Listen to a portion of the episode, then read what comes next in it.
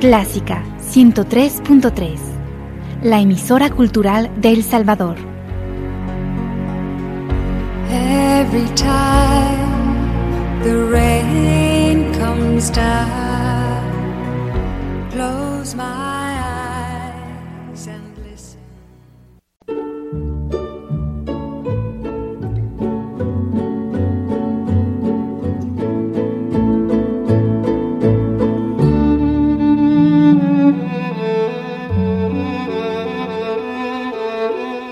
Usted sintoniza Clásica 103.3.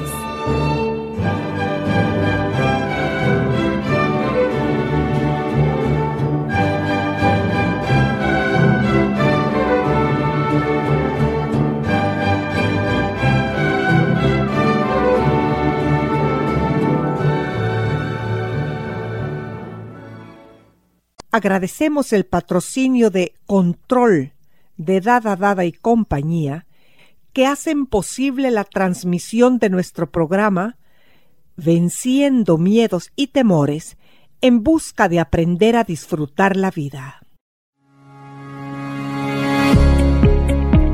Dada Dada y compañía, una empresa con amplia experiencia en el sector de la distribución de soluciones tecnológicas de monitoreo para vehículos, presenta Control, Sistema de Administración de Flotas.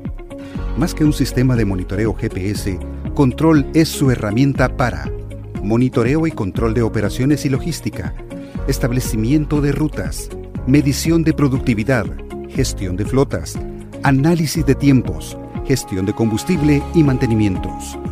Con Control, podrá optimizar tiempo, recursos y hacer más ágil la administración de su flota vehicular. Para más información, contáctenos al PBX 2246-9200. Con Control, usted tiene el control. Control es un producto de Dada Dada y compañía. Confianza, tecnología, innovación.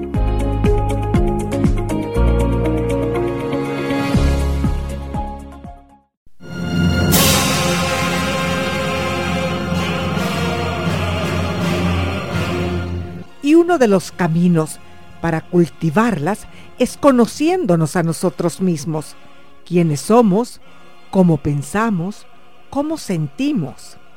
Así pues, este día conversaremos con la psicóloga Fabiola Valiente acerca de la ventana de Yohari en las relaciones interpersonales. La mente, las emociones, el cerebro y el alma son lugares y laberintos de luz o de oscuridad. Hola Fabiola, ¿cómo estás? Pues muy bien, aquí contenta de estar contigo este día.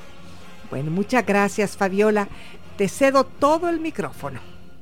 Pues mira, si vamos a hablar de ese mundo de las relaciones interpersonales que es tan clave en la vida, porque como dice un autor, Gary Smalley, todo en la vida son relaciones, lo demás son detalles.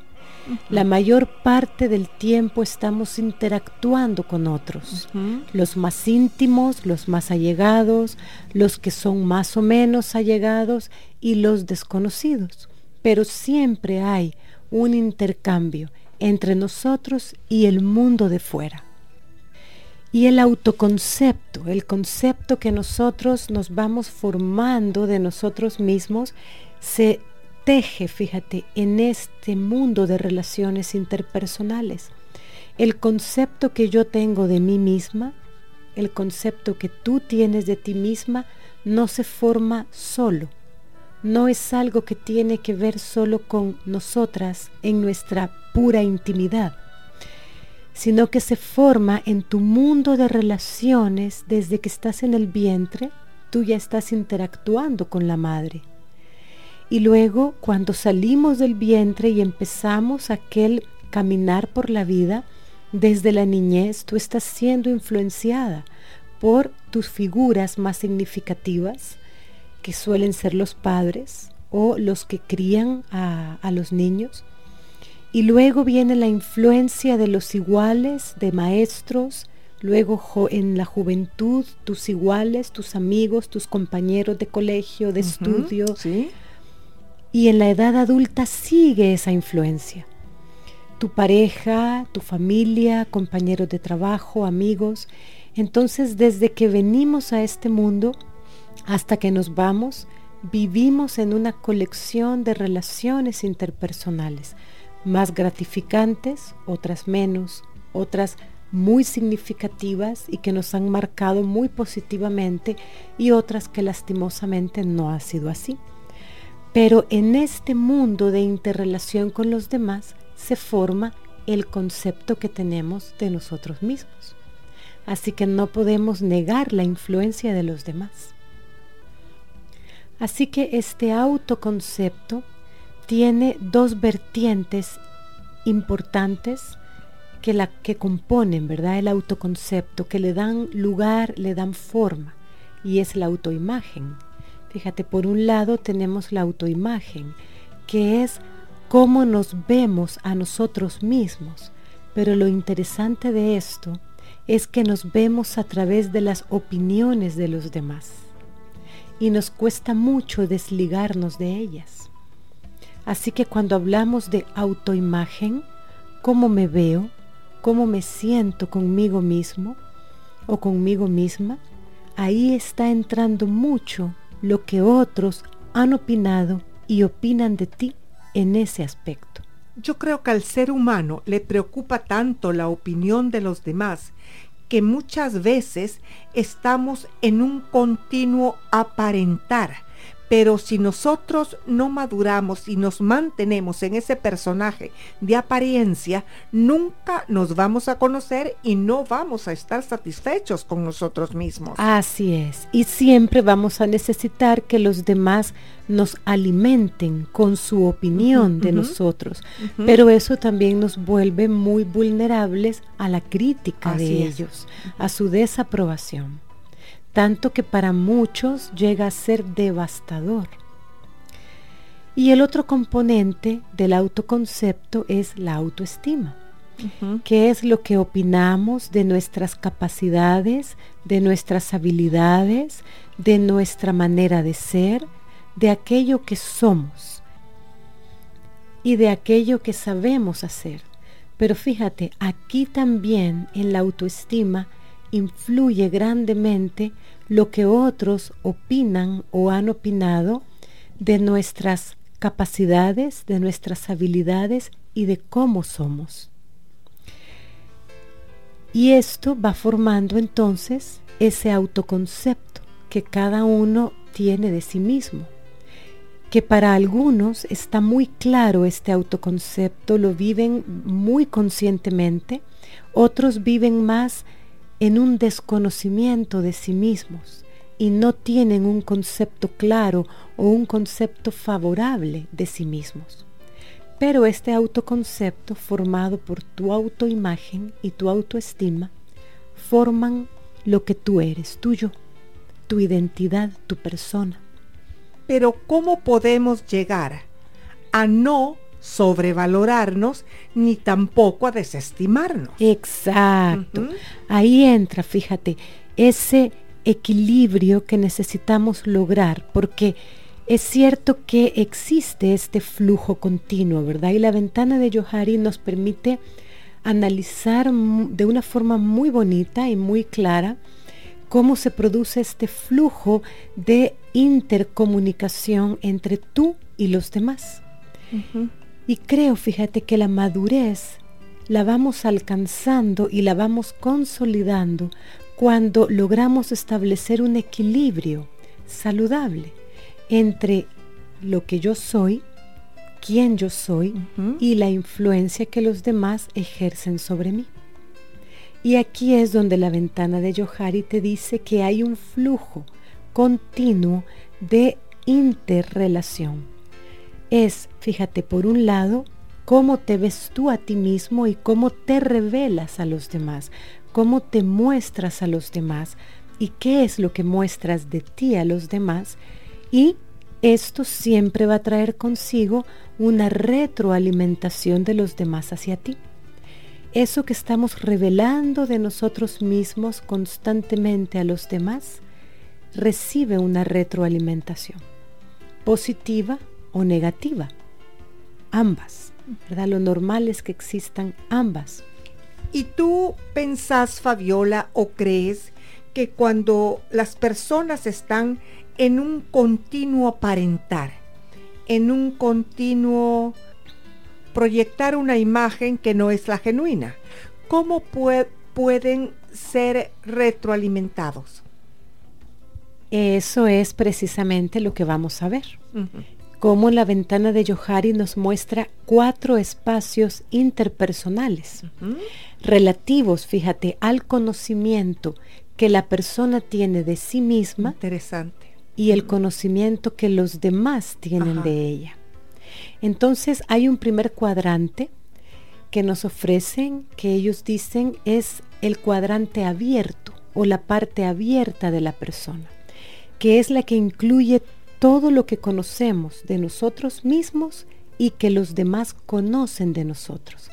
Fíjate, es tu parte conocida por ti misma y la parte conocida de ti por los demás. Por eso es tu parte abierta. Y aquí entra pues lo que se hace evidente, ¿verdad? Tus rasgos físicos, tus cualidades externas, tu aspecto, la forma de realizar, tus actividades, cómo te manejas en la vida cotidiana, pero también está los sentimientos que comunicamos a los demás, las ideas, las opiniones que elegimos comunicar a los demás, los gustos, todo aquello, fíjate, con lo que no tenemos impedimento o conflicto de mostrar a, otros y que otros vean de nosotros y nos conozcan por ello. Entonces están tus atributos evidentes, rasgos que se hacen muy evidentes de ti, pero también aquello que está más en el interior, aquello que tiene que ver más con tu autoestima mis habilidades, mis cualidades de personalidad, mi manera de ser.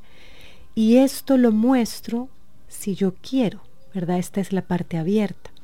Yo te muestro sentimientos, ideas, opiniones, gustos, te hago partícipe de ello, pero es porque quiero hacerlo, quiero que conozcas eso de mí. ¿Y qué pasa cuando una persona, pues tal vez por su juventud, es demasiado genuina, demasiado espontánea y termina en el buen salvadoreño metiendo las cuatro. Claro, entonces viene y cae en otro de los cuadrantes que vamos a ver ahora. Ajá. Quizás no ya no ya no es tan abierta. Va cerrando esta ventana porque esta área abierta nuestra va en aumento en la medida en la que confiamos en los demás. Cuando nuestro nivel de confianza en los demás es elevado, es alto, vamos mostrándonos más, porque la confianza permite hacer autorrevelación. Pero sucede lo que tú has dicho en muchos casos. El hablé demasiado, mostré demasiado de mí, los demás no lo entendieron o creó sentimientos adversos en ellos, entonces sucede el segundo cuadrante que es la parte oculta. Es lo que yo conozco de mí, pero que los demás ignoran. Es lo que yo sé de mí, pero ya no me muestro a los demás. Esto ya no se lo muestro a otros. Es la parte desconocida de otros hacia mi persona. Pero verdad que también la madurez, cuando vamos aprendiendo en la escuela de la vida a comportarnos con cierta madurez, también podemos mostrar las, eh, las partes positivas y no mostrar las partes negativas. Claro, yo creo que mantener, fíjate, un equilibrio te lleva a que no estás obligada a mostrar todo de ti a toda persona, a todo el mundo te coloca en una posición a veces muy vulnerable dependiendo de quiénes son esos otros. Te cuento esto, te digo esto, porque yo solía mostrar demasiado de mí. Cuando estaba muy joven a un personaje nuestro, que era entonces un personaje eh, público, del gobierno, yo me atreví a decir, yo le pedí una cita y cuando él me la dio a las 8 de la mañana, le dije, señor, yo no, yo no me puedo presentar en su oficina en pijama, yo me levanto tarde. Yo digo, pero ¿cómo contesté en esa forma? Dice que le dio risa, pero mm, no creo que fuera correcto. O decirle a un cónsul, mire señor, usted es un grosero porque habla en esa forma. Pero yo creía que era, que era em, natural hablar así. Es más, que era una cualidad. Mostrar todo de ti. La escuela de la vida te va enseñando que no es así, que tú tenés que guardar un delicado equilibrio. Me encantan esas dos palabras. Así es. Ser prudente y en todo caso cuando voy a mostrar este cuadrante, esta parte abierta de mí a los demás y voy a expresar opiniones, voy a expresar sentimientos. Expresarlas de forma asertiva. Exacto, así es. Entonces, volviendo al cuadrante, ¿verdad? De lo oculto, que es lo que yo sí conozco de mí, pero no muestro a los demás. Aquí entran, fíjate, vivencias, experiencias, pueden ser partes de ti que tú no quieres que los demás conozcan. Es todo aquello que supone una dificultad de comunicar. Tus opiniones privadas, tus gustos no conocidos por los demás, deseos que no manifiestas a otros, pero sus contenidos, todo lo que hay en esta parte oculta, puede pasar, fíjate, al área abierta, puede pasar a la ventana abierta, pero es la relación interpersonal con los demás lo que te va llevando a que en la medida en la que confías o te sientes cómoda o se vuelve necesario, tú vas pasando partes de este, este cuadrante que es la parte oculta, la vas pasando a la parte abierta.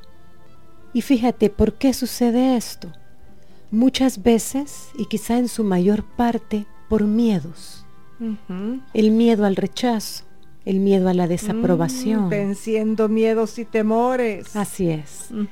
Cuando tú logras vencer un temor al rechazo, a la desaprobación, porque la confianza con los otros o con esas personas te ha llevado a que decidas abrir un poco más ese espacio de ti misma, porque quizás has recibido retroalimentación que te dice no serás rechazada, no serás desaprobada, lo van a recibir bien. Entonces ahí esa retroalimentación es como que nos da la autorización de revelar más, de hacer más autorrevelación. Entiendo. Ahora fíjate, a las personas con un temperamento más tímido, esto les es difícil, les cuesta mucho.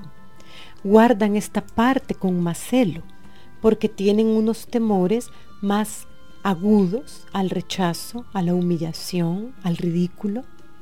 Y esto puede ser un freno que no les permite pasar más información de sí mismos a la parte conocida por otros. Y también, fíjate, existe el caso en el que ocultamos parte de nosotros, las ocultamos a los demás porque hay un deseo de manipular. Cuando la persona tiene una agenda oculta, yo tengo una agenda privada, una agenda oculta de mis intenciones, pero no te las muestro. Entonces mantengo mucho en oculto porque estoy esperando el momento oportuno. Ay, yo eso no lo conozco. Claro, no, no está en ti. No eres una persona que utilice la manipulación para obtener bienestar o logros personales pero dependiendo de la personalidad puede suceder. Pero esa puede ser una persona hasta peligrosa, porque al no mostrar esa parte tú puedes entregar tu amistad. Sí, claro. O tu cariño. Claro. Y fíjate que a ojos de los demás esto puede crear malos entendidos, porque la persona oculta cosas de sí misma áreas de su vida o sentimientos, opiniones, alguna vivencia, la mantiene oculta hasta que encuentra el momento oportuno de revelarla y dependiendo de a quién. Entonces, cuando los demás le van dando una retroalimentación positiva en la que la persona se va sintiendo aceptada, aprobada, va obteniendo señales que le dicen que no será rechazada, en esa medida se atreve a revelar más de sí misma. Entonces pasa al cuadrante abierto. Ya no ocultó esta experiencia o estos, estos sentimientos, sino que los contó a, a, las otras personas o a la otra persona. Pero eso es bastante inteligente, ¿no? Claro. Y revelando poco a poco eh, cuando tú vas conociendo los sentimientos y la aceptación de Así las otras es. personas. Ahora, fíjate, puede crear malos entendidos esto porque sí hay gente que tiene una agenda oculta, que tiene una agenda secreta, donde está buscando un fin personal, satisfacer algo suyo a costa de los demás o de lo que sea. Entonces, no revelan, no se muestran porque es una forma de manipular la situación con los demás. No te voy a mostrar mis verdaderas intenciones, no te voy a mostrar quién soy realmente, porque eso no me va a permitir lo que quiero obtener de ti. Como esto existe y, est y esto pasa en las relaciones, puede crear en los demás una desconfianza. Uh -huh. Entonces, cuando alguien con buenas intenciones, como tú dices, siendo prudente, no ha revelado todavía algo de sí mismo, uh -huh. se puede interpretar como lo ocultaste a propósito. Uh -huh. Y esto se da mucho, fíjate, en las relaciones de pareja, en los noviazgos, cuando una de las partes ha tenido un pasado más escabroso que la otra, y hay cosas de ese pasado que todavía no quiere revelar, porque quiere sentirse más estable en la relación, quiere sentir que el lazo de confianza es más fuerte, porque ese lazo de confianza le va a ayudar a sostener esa información que en algún momento va a contar a la otra parte. Y cuando no lo contó en el momento que la otra parte consideraba oportuno, o se descubre de cualquier otra forma, genera una gran crisis de desconfianza. Claro que sí. Ajá. Y aquí está, ¿verdad? Ese delicado equilibrio del que tú hablas. Es normal que yo voy mostrándome a los demás y voy mostrando áreas de mi vida, opiniones, ideas, etcétera, en la medida que el lazo de confianza con los demás crece. Y se podría entablar un diálogo en la siguiente manera. Yo te quiero, yo te voy conociendo, pero hay cosas de mí que no te puedo revelar todavía. Así es, ¿Mm? así es. Y eso es comprensible y es normal. Hay otro, otro, cuadrante, fíjate, que es el cuadrante ciego, que es aquello que los demás ven en nosotros y nosotros no vemos. Uh -huh. Es decir, es una parte de mí o aspecto de mí mismo que yo no conozco, que están muy guardados uh -huh. en mi inconsciente, pero que los demás sí están viendo de mí. Uh -huh. Para ellos sí está siendo revelado. Y pueden ser sentimientos, pueden ser frustraciones, miedos, conflictos no resueltos, etcétera. ¿verdad? Es aquello que va conformando la impresión que causamos a los demás y que les vamos comunicando en nuestra forma de ser, en nuestro comportamiento, en expresiones, en gestos, muchas veces, fíjate, en detalles uh -huh. que nos van revelando a los demás, que nos van mostrando a los demás y ellos van teniendo una impresión de nosotros, esa impresión se va convirtiendo en una opinión de nosotros, pero no nos hemos dado cuenta. lo que tú hablas, Fabiola, de estas personas que logran ver esto y sentirlo, ese es un don. Fíjate que cuando hay una profundidad realmente en poder leer a los demás, definitivamente es un don. Pero todos necesitamos tener un cierto grado de esta capacidad de leer a los demás, de leer su lenguaje gestual, su lenguaje emocional, el, el decir cosas entre líneas, las contradicciones, que hablábamos de eso en un programa, cuando la persona es incongruente y dice una cosa pero hace otra, dice ser de una manera pero en sus hechos actúa como si fuese otra. A mí me llama mucho la atención y trato de escuchar cuando una persona está hablando solamente de sus cosas, de sus logros, de su carrera, yo digo, escucha, escucha, tened cuidado. La luz, pone la luz a María en el semáforo.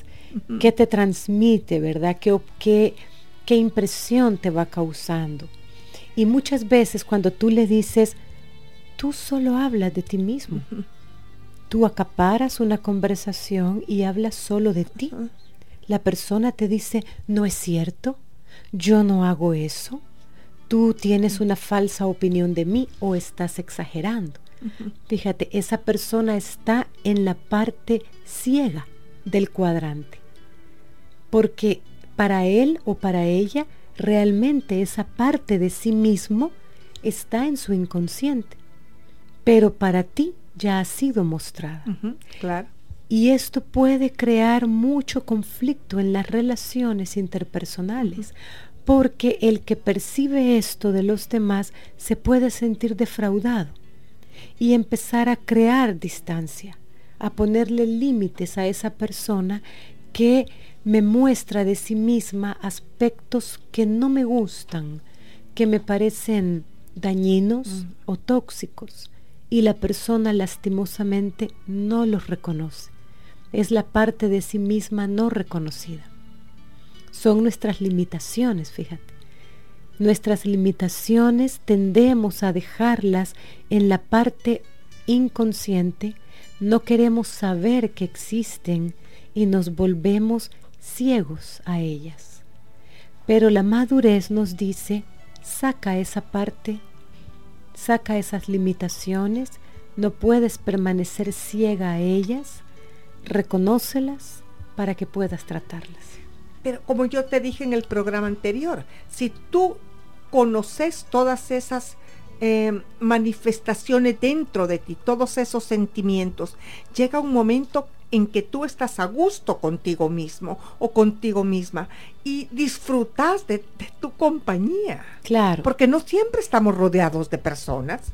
Em, el, núcleo más importante somos nosotros mismos. Pero fíjate, sí, definitivamente el sentirte bien y pasarla bien contigo mismo es fundamental. Y muchas veces es la riqueza o la calidad de nuestras relaciones interpersonales las que nos han permitido que luego nos sintamos cómodos solo cuando estamos con nosotros mismos, porque hemos crecido y aprendido en esos núcleos de relación interpersonal.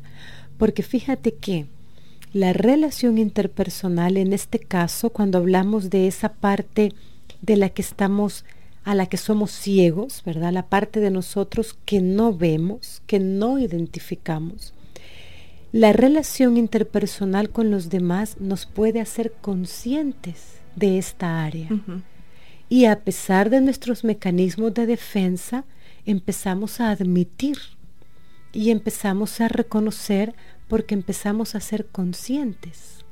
Entonces aquí la relación interpersonal con otros nos está sirviendo para crecer, porque ellos me están revelando esa parte de mí a la que yo estaba ciega y me protegía con mis mecanismos de defensa.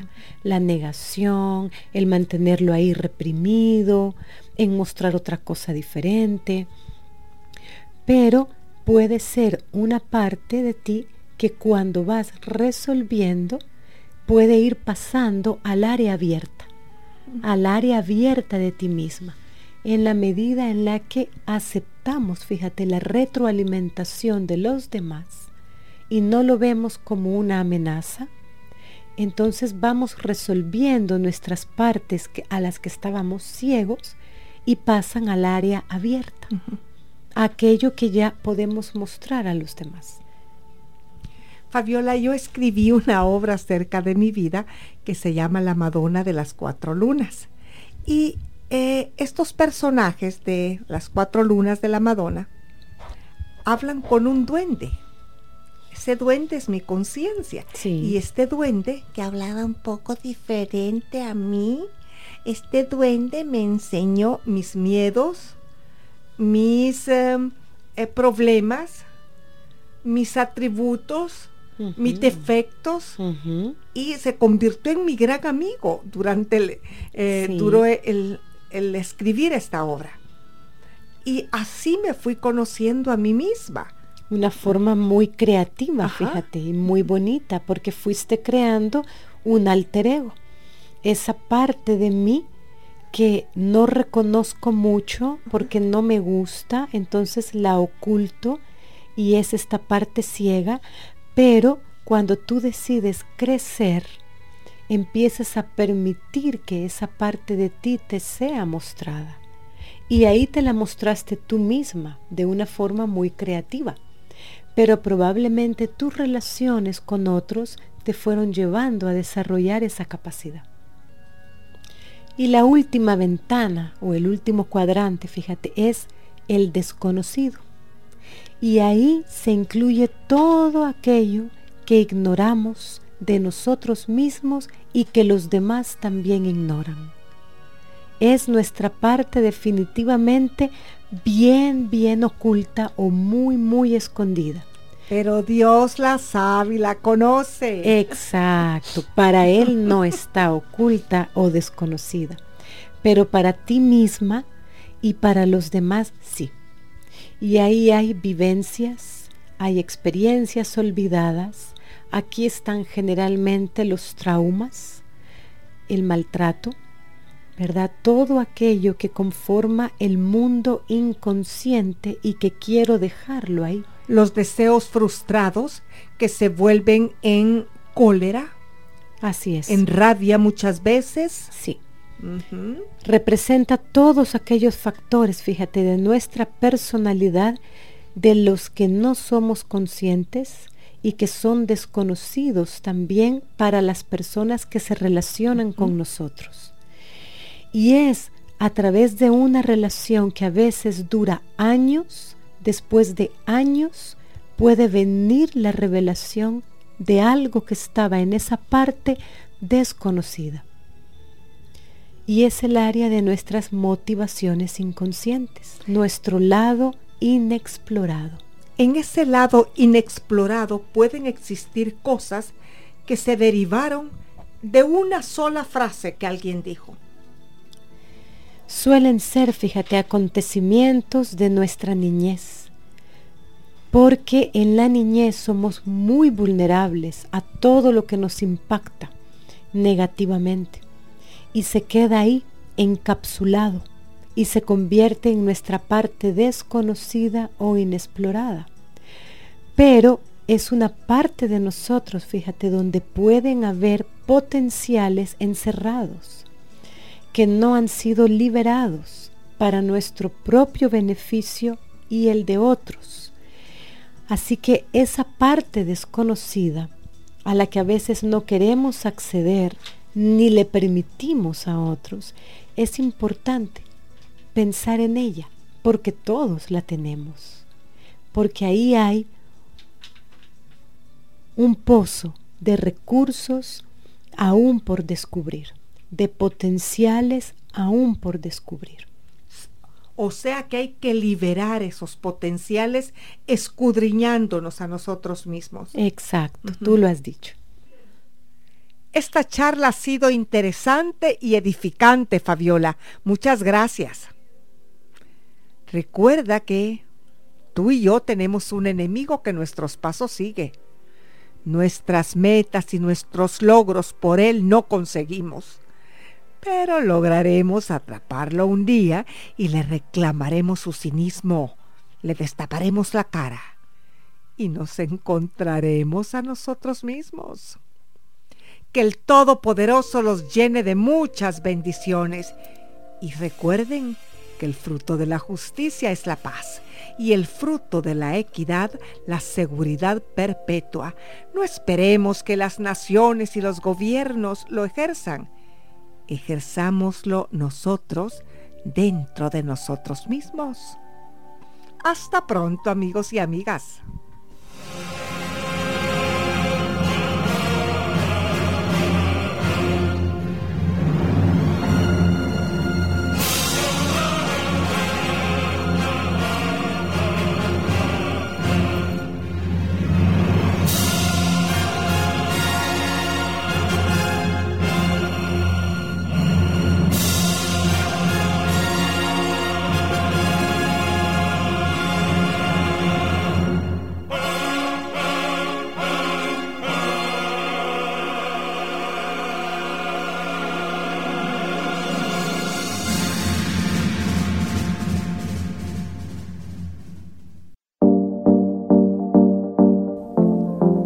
Dada, Dada y compañía. La tecnología en sus manos por más de 93 años presenta MedHouse. Soluciones tecnológicas médico-hospitalarias.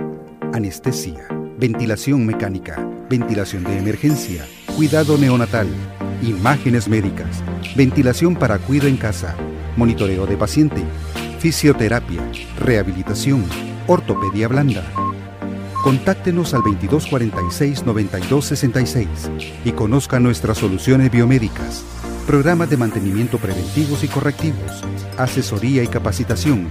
O visítenos en nuestra sala de ventas ubicada en 21 Avenida Norte y Tercera Calle Poniente, edificio Ericsson San Salvador.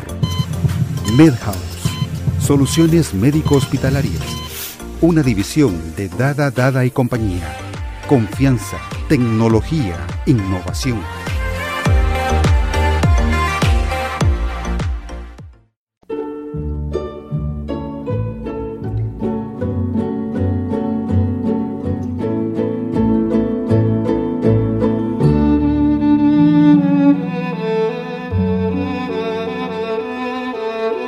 Usted sintoniza Clásica 103.3.